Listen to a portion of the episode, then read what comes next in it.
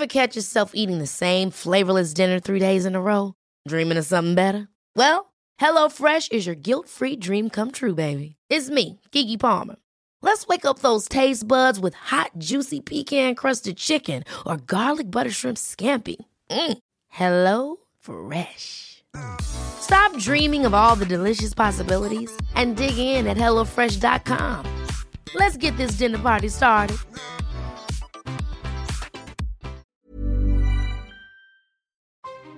¿Qué chingaos haces aquí? No, esta no es una invitación para que te vayas. Al contrario, es una invitación para que te quedes y si ya te quedas, no solo te preguntes, ¿qué chingaos haces aquí? ¿Por qué no empiezas a buscar esa respuesta? ¿Ya sabes a qué viniste? Y no, ¿eh? No, no me refiero a qué viniste a este podcast, sino qué chingaos estás haciendo aquí, en este planeta, dentro de ese cuerpo y con esa mente. ¿Estás haciendo lo que siempre soñaste? ¿Estás viviendo la vida que quieres? Sé honesto contigo, por favor, y respóndete. ¿Estás con quien realmente quieres estar? ¿Qué tanto envidias al de enfrente? ¿Mucho? ¿Poco? ¿Nada? ¿Te da gusto que los demás triunfen? ¿O te jode ver a los demás triunfar porque tú no has triunfado? ¿Qué tanto le echas la culpa a los demás de lo que te pasa a ti? ¿Tu mente es libre? ¿O está contaminada por lo que dicen de ti? ¿Sí vives conscientemente o transitas todos los días sin observar lo que sucede a tu alrededor? Vivir distraído, perdido, ausente, engreído y con soberbia es la forma más común de no vivir conectado contigo. Y si no estás conectado contigo, será imposible conectar con los demás. Otra vez respóndete honestamente. ¿Haces las cosas porque tienes que hacerlas o porque quieres hacerlas? ¿Ya aprendiste a decir que no? Qué pinche trabajo cuesta decir que no, ¿verdad? Aprende a decir que no. Conforme más digas que no, a las cosas que no son importantes, a lo que no quieres hacer, a lo que te caga, más podrás decir que sí a lo que sí es importante para ti, a lo que sí te gusta, a lo que sí quieres hacer. Y cuando hagas eso, poco a poco vas a poder vivir la vida que quieres. Atrévete a seguir conquistando tus miedos, tus debilidades, tus limitaciones y tu ego. Ese pinche ego que es el que no nos deja vivir. Conquistar tu ego y tus limitaciones y tus debilidades es lo más importante en esta vida. La mañana del 26 de diciembre, mi mamá murió en mis brazos. Un año y medio antes, murió mi papá. Así es que en año y medio se me fueron mis papás. Yo sé que a la mayoría de la gente le asusta la palabra muerte. Sé que la mayoría de la gente tiene pavor a la muerte. Nada más oyen la palabra muerte y se aterran.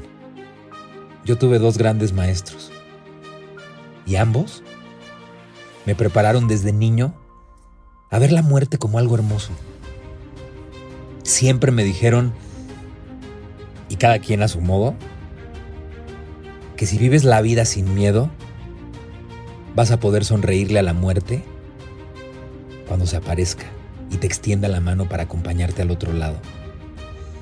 Soy Héctor Suárez Gómez y en el capítulo 7 de mi podcast, ¿Qué chingaos haces aquí? Te quiero hablar un poco del rencor, del orgullo, del perdón del coraje y de cómo he tomado la muerte de mis papás.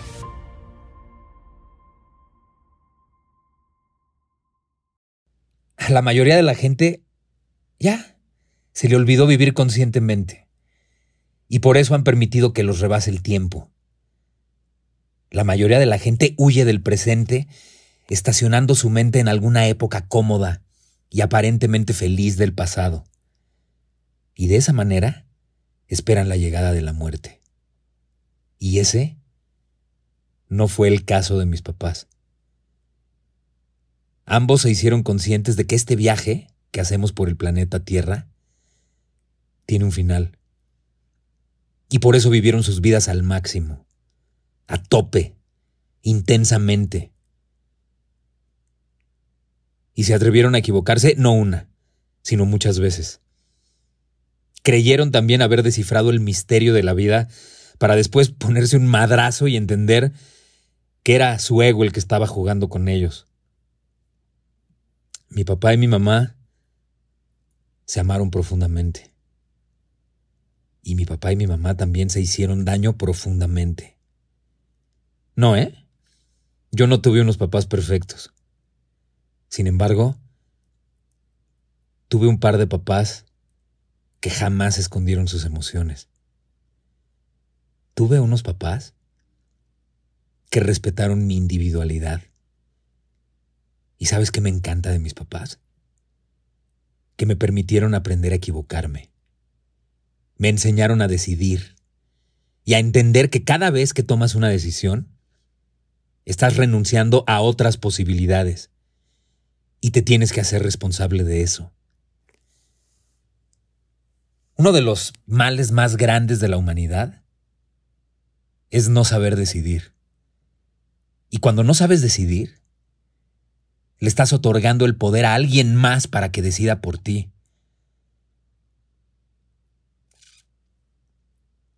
El que mis papás me hayan hablado tanto y tanto y tanto de la muerte desde que yo era niño, no significa que cuando murieron estuve tranquilo y en paz. El que mis papás me hayan preparado para ver la muerte como algo hermoso, no significa que sonreí y me alegré cuando me despedí de cada uno de ellos. Te confieso que hay momentos hermosos de su muerte que no puedo olvidar.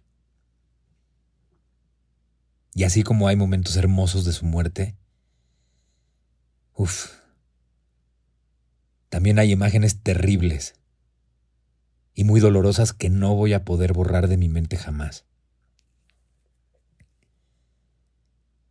Empiezo con la muerte de mi papá.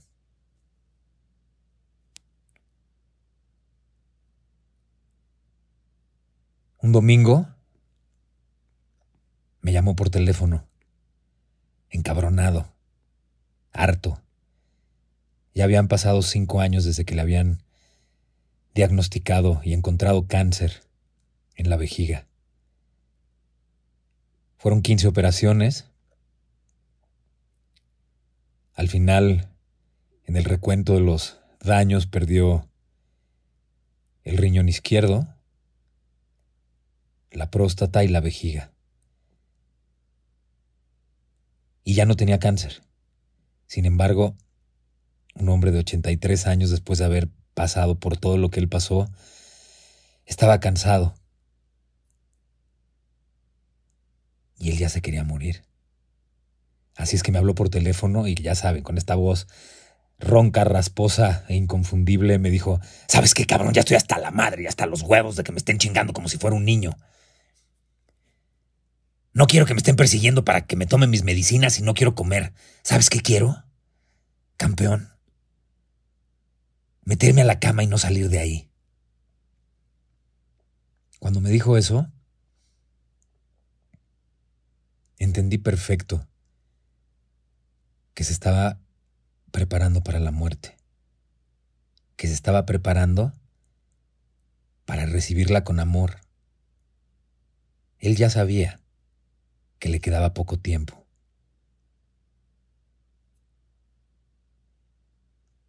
Vivía yo en Miami, tomé un vuelo cuatro días después, la pinche pandemia estaba todo lo que daba.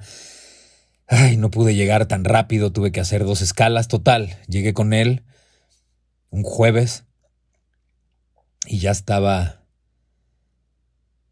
pues, más o menos inconsciente, en su cama, muy flaco, muy delgado. Le dábamos agüita en un vasito entrenador de los bebés o, mojábamos, remojábamos unas gasas en agua y se las poníamos en los labios. Un día después sucedió algo maravilloso. Estaba tomándolo yo de la mano en su cuarto y de pronto se levantó como un resorte. Me vio, su carita le cambió por completo, se emocionó, se alegró, me estiró los brazos, no habló, nada, y nos dimos un abrazo. Un abrazo que habrá durado más o menos minuto, minuto y medio. Y se volvió a quedar inconsciente en mis brazos, lo recosté en la almohada. Y cuatro días después, mi hermana tocó a la puerta desesperada, siete y cuarto, siete y veinte de la mañana. Mi hermana, que en ese entonces tenía ocho años, gritándome que mi papá ya no respiraba. Te juro que no recuerdo cómo salí de mi cuarto. Lo que sí recuerdo es el frío helado que recorría todo mi cuerpo. Y antes de entrar al cuarto para verlo, quise respirar profundamente para darme valor y no pude porque el llanto se atoró en mi garganta y no podía parar de llorar y de temblar. Y cuando lo vi inerte, con sus manitas en el pecho, su boquita entreabierta. Me acosté junto a él. Le agradecí la vida que habíamos tenido.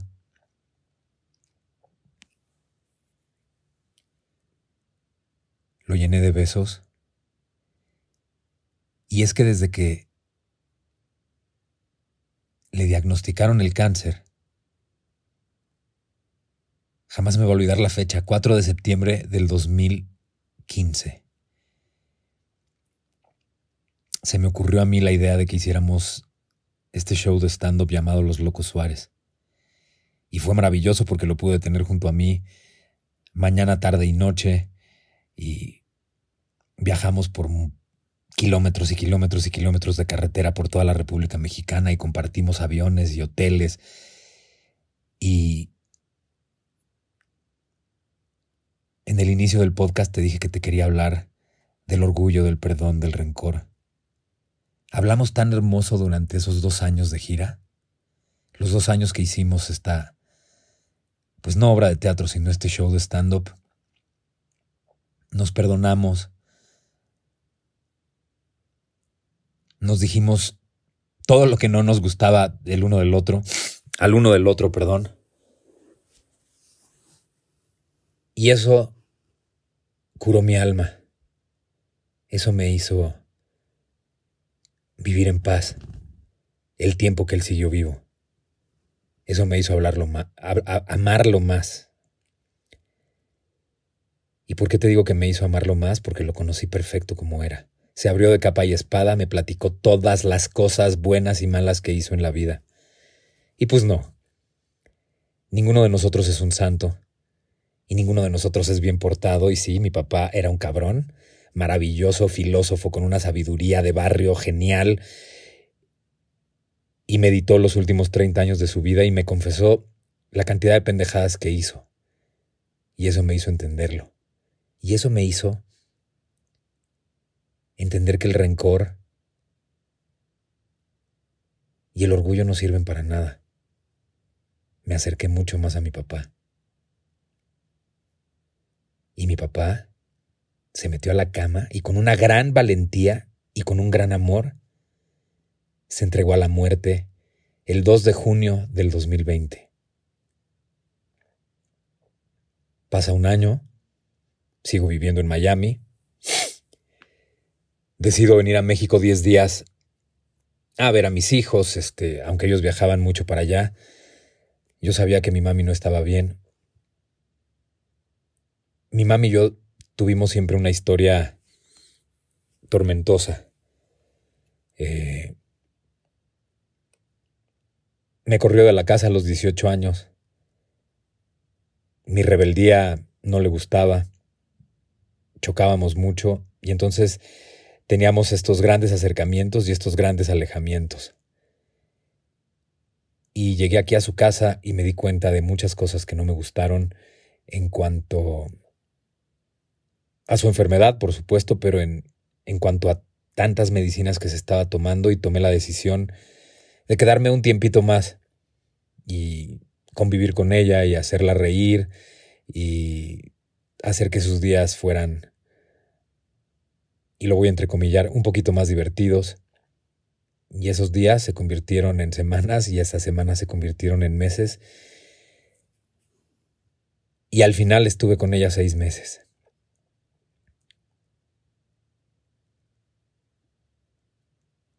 Por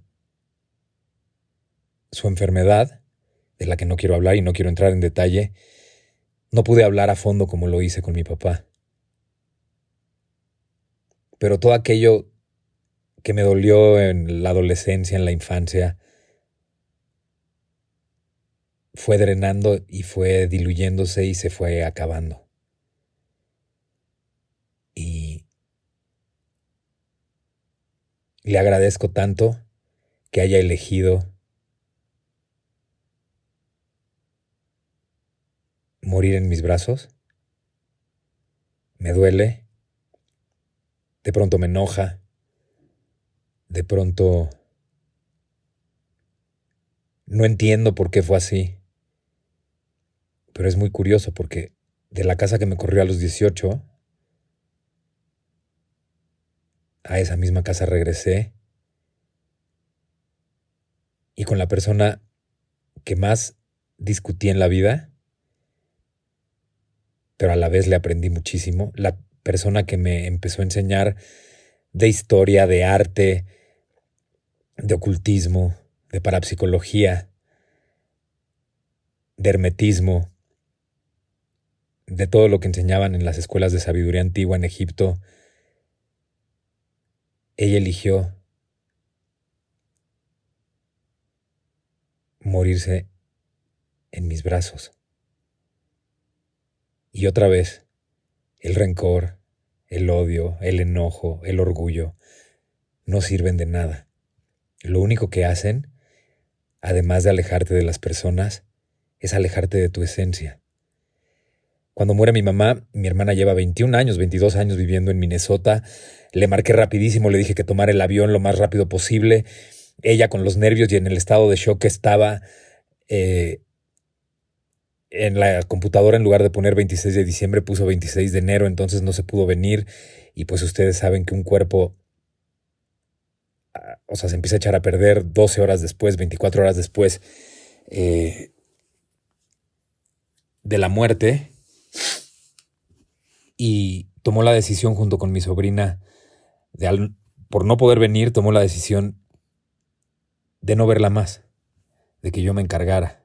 Uy,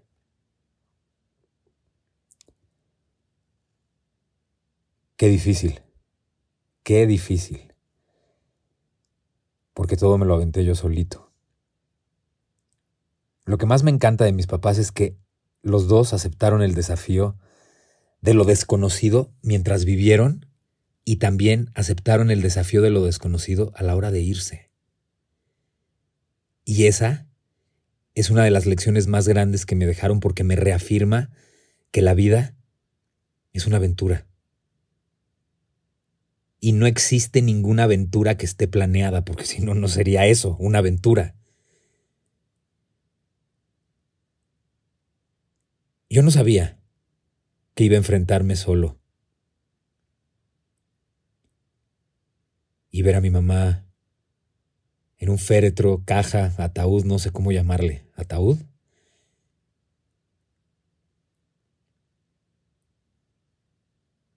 Y sí, tuve mucho miedo, muchísimo miedo, porque cuando muere mi mamá, eh, vienen por ella, también, al igual que mi papá decidió que no quería que la veláramos, no se puede cremar un cuerpo el mismo día que muere, la persona, leyes del gobierno, eh, tenía que ser al día siguiente, entonces mi mamá pasó la noche en la funeraria y al día siguiente entré yo a un cuartito, solo. Y como les digo, yo no sabía que me iba a enfrentar a eso.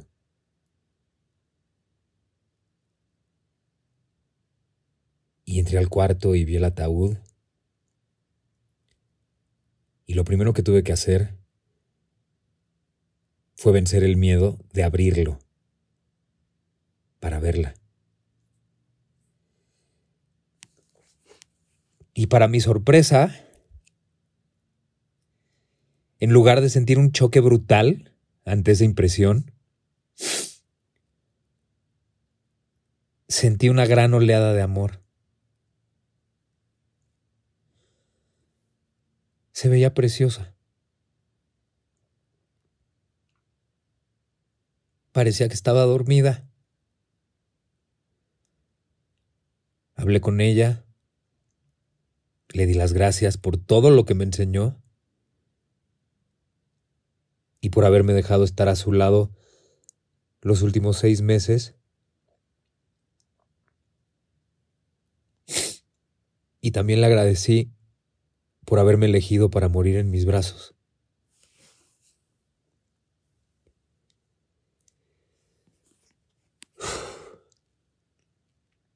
Estuve una hora máximo en ese cuartito antes de que se la llevaran a cremar.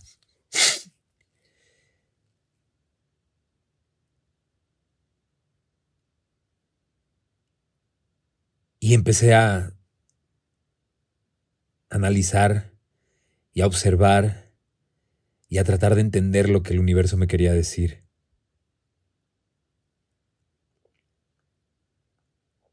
Y pues la vida sigue. y todo está en movimiento. En el instante en el que todo deja de estar en movimiento, ocurre lo que nosotros conocemos como muerte. A mí me encanta observar a la naturaleza porque siempre va a ser una de las mejores maestras. Fíjense. Nuestro planeta no, está quieto, perdón. Lo repito porque me trabé. Nuestro planeta no está quieto. Gira continuamente hacia el lado derecho. O sea, hacia el este. Pero al mismo tiempo gira alrededor del Sol. Y los demás planetas también hacen exactamente lo mismo, nada más que a un ritmo distinto. Y así como observas si es que observas y te haces consciente de lo que ocurre en nuestro sistema solar y te vas al microuniverso, a la mecánica cuántica, ocurre lo mismo con los átomos. Es casi exactamente igual. Si tú estás quieto, imagínate que estás dormido, quieto. Sigues en movimiento porque tu sangre circula porque el corazón no deja de bombearla por todo tu cuerpo. Dentro de tu sangre hay plasma que contiene agua y sales y hay glóbulos rojos, glóbulos blancos, todo está en movimiento, las células.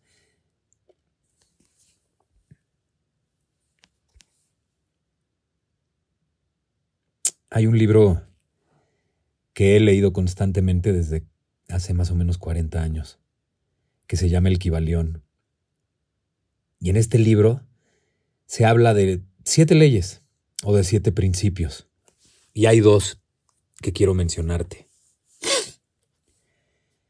Hay uno que se llama el principio de vibración o la ley de vibración, que quiere decir que nada está inmóvil, todo se mueve, todo vibra. Y hay otro que es el principio de ritmo o la ley de ritmo. Y dice que todo fluye y refluye todo tiene sus periodos de avance y de retroceso. Todo asciende y desciende. Todo, todo, todo se mueve como un péndulo. Y la medida del movimiento hacia la derecha es exactamente la misma que el movimiento a la izquierda. El ritmo es la compensación. Este es un libro que puedes leer en una sentada, pero para comprenderlo necesitas tu vida entera.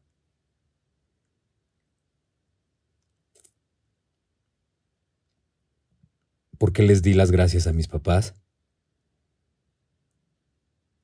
Y le doy las gracias sin que ellos lo sepan a las personas que se van cruzando en mi camino, porque cada persona que se cruza en tu camino lo hace con el propósito de que aprendas una lección. En la vida hay un periodo para sembrar y hay otro periodo para cosechar. Así como en un hemisferio es verano, en el otro es invierno. Para nosotros puede ser de día, pero en Asia ya es de noche. Y como te decía, todo en el universo está en movimiento. Nada está en reposo. Nada puede estar estático en esta vida. Y a nadie, escucha esto, a nadie le sucede una experiencia que no le corresponda. Por eso entiendo perfecto que mi madre haya elegido que yo estuviera con ella. Eso era lo que a mí me correspondía. ¿Qué te corresponde a ti?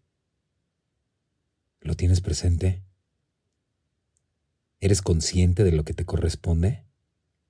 ¿Eres consciente de quién se cruza en tu camino y cuál es su propósito y cuál es la lección que tienes que aprender de esa persona que se acaba de cruzar en tu camino? Y cuando se llevaron a mi mamá a cremarla, que es una sensación terrible, así como les dije que tenía momentos y voy a tenerlos siempre hermosos de la muerte de mi papá y de mi mamá, había imágenes que no voy a poder olvidar jamás. Por ejemplo, no puedo olvidar jamás el momento en el que metieron a mi papá a la bolsa de cadáver y empezaron a subir el cierre y cuando iban a la altura del pecho me clavé perfecto en su rostro porque era la última vez que lo iba a ver. Y ya cuando lo cierran, es espantoso, esa imagen no la puedo olvidar. Algo hermoso de su muerte es cómo entendió y cómo se entregó a ella con tanto amor, al igual que mi mamá. Y algo que no puedo olvidar es que se llevaran ese ataúd al crematorio. Y cuando se la llevaron,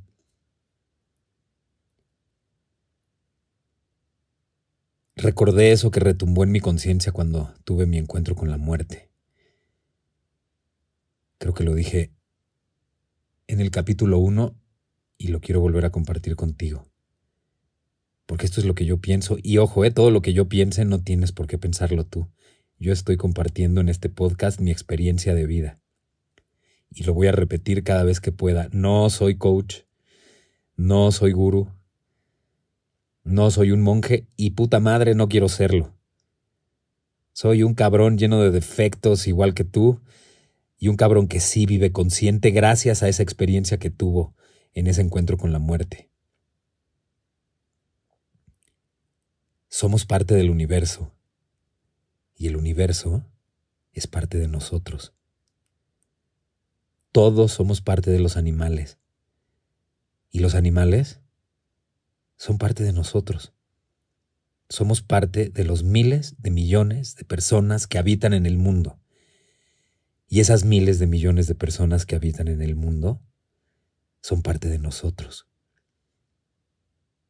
No somos yo, no es él, no son ellos, no son ustedes, no es ella. Somos todos. Y todos somos uno. Tú le puedes decir Dios y está perfecto y lo respeto. Yo le digo el uno y creo y estoy convencido de que todos los seres vivos, todos los seres vivos, estamos conectados entre nosotros y todos los seres vivos que estamos conectados entre nosotros, estamos conectados a ese uno.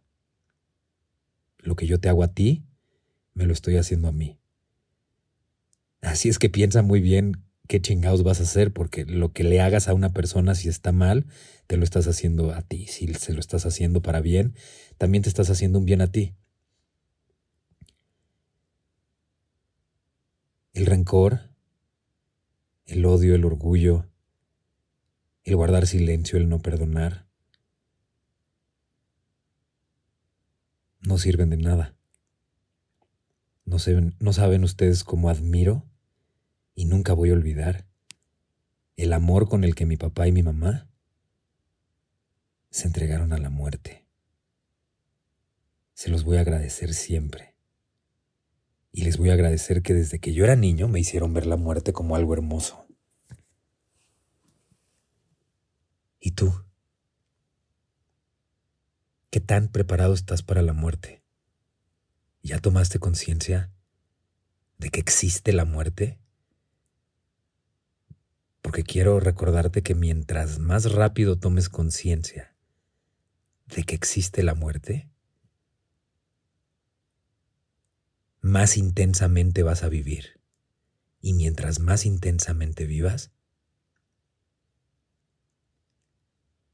habrá valido la pena vivir.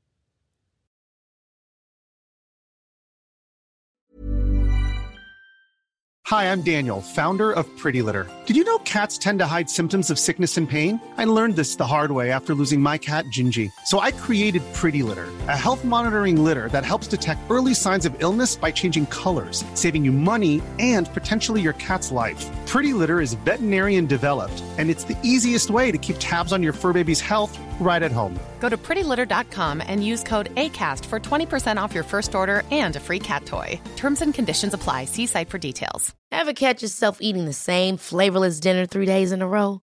Dreaming of something better? Well, HelloFresh is your guilt free dream come true, baby. It's me, Kiki Palmer. Let's wake up those taste buds with hot, juicy pecan crusted chicken or garlic butter shrimp scampi. Mm. Hello Fresh. Stop dreaming of all the delicious possibilities and dig in at HelloFresh.com. Let's get this dinner party started.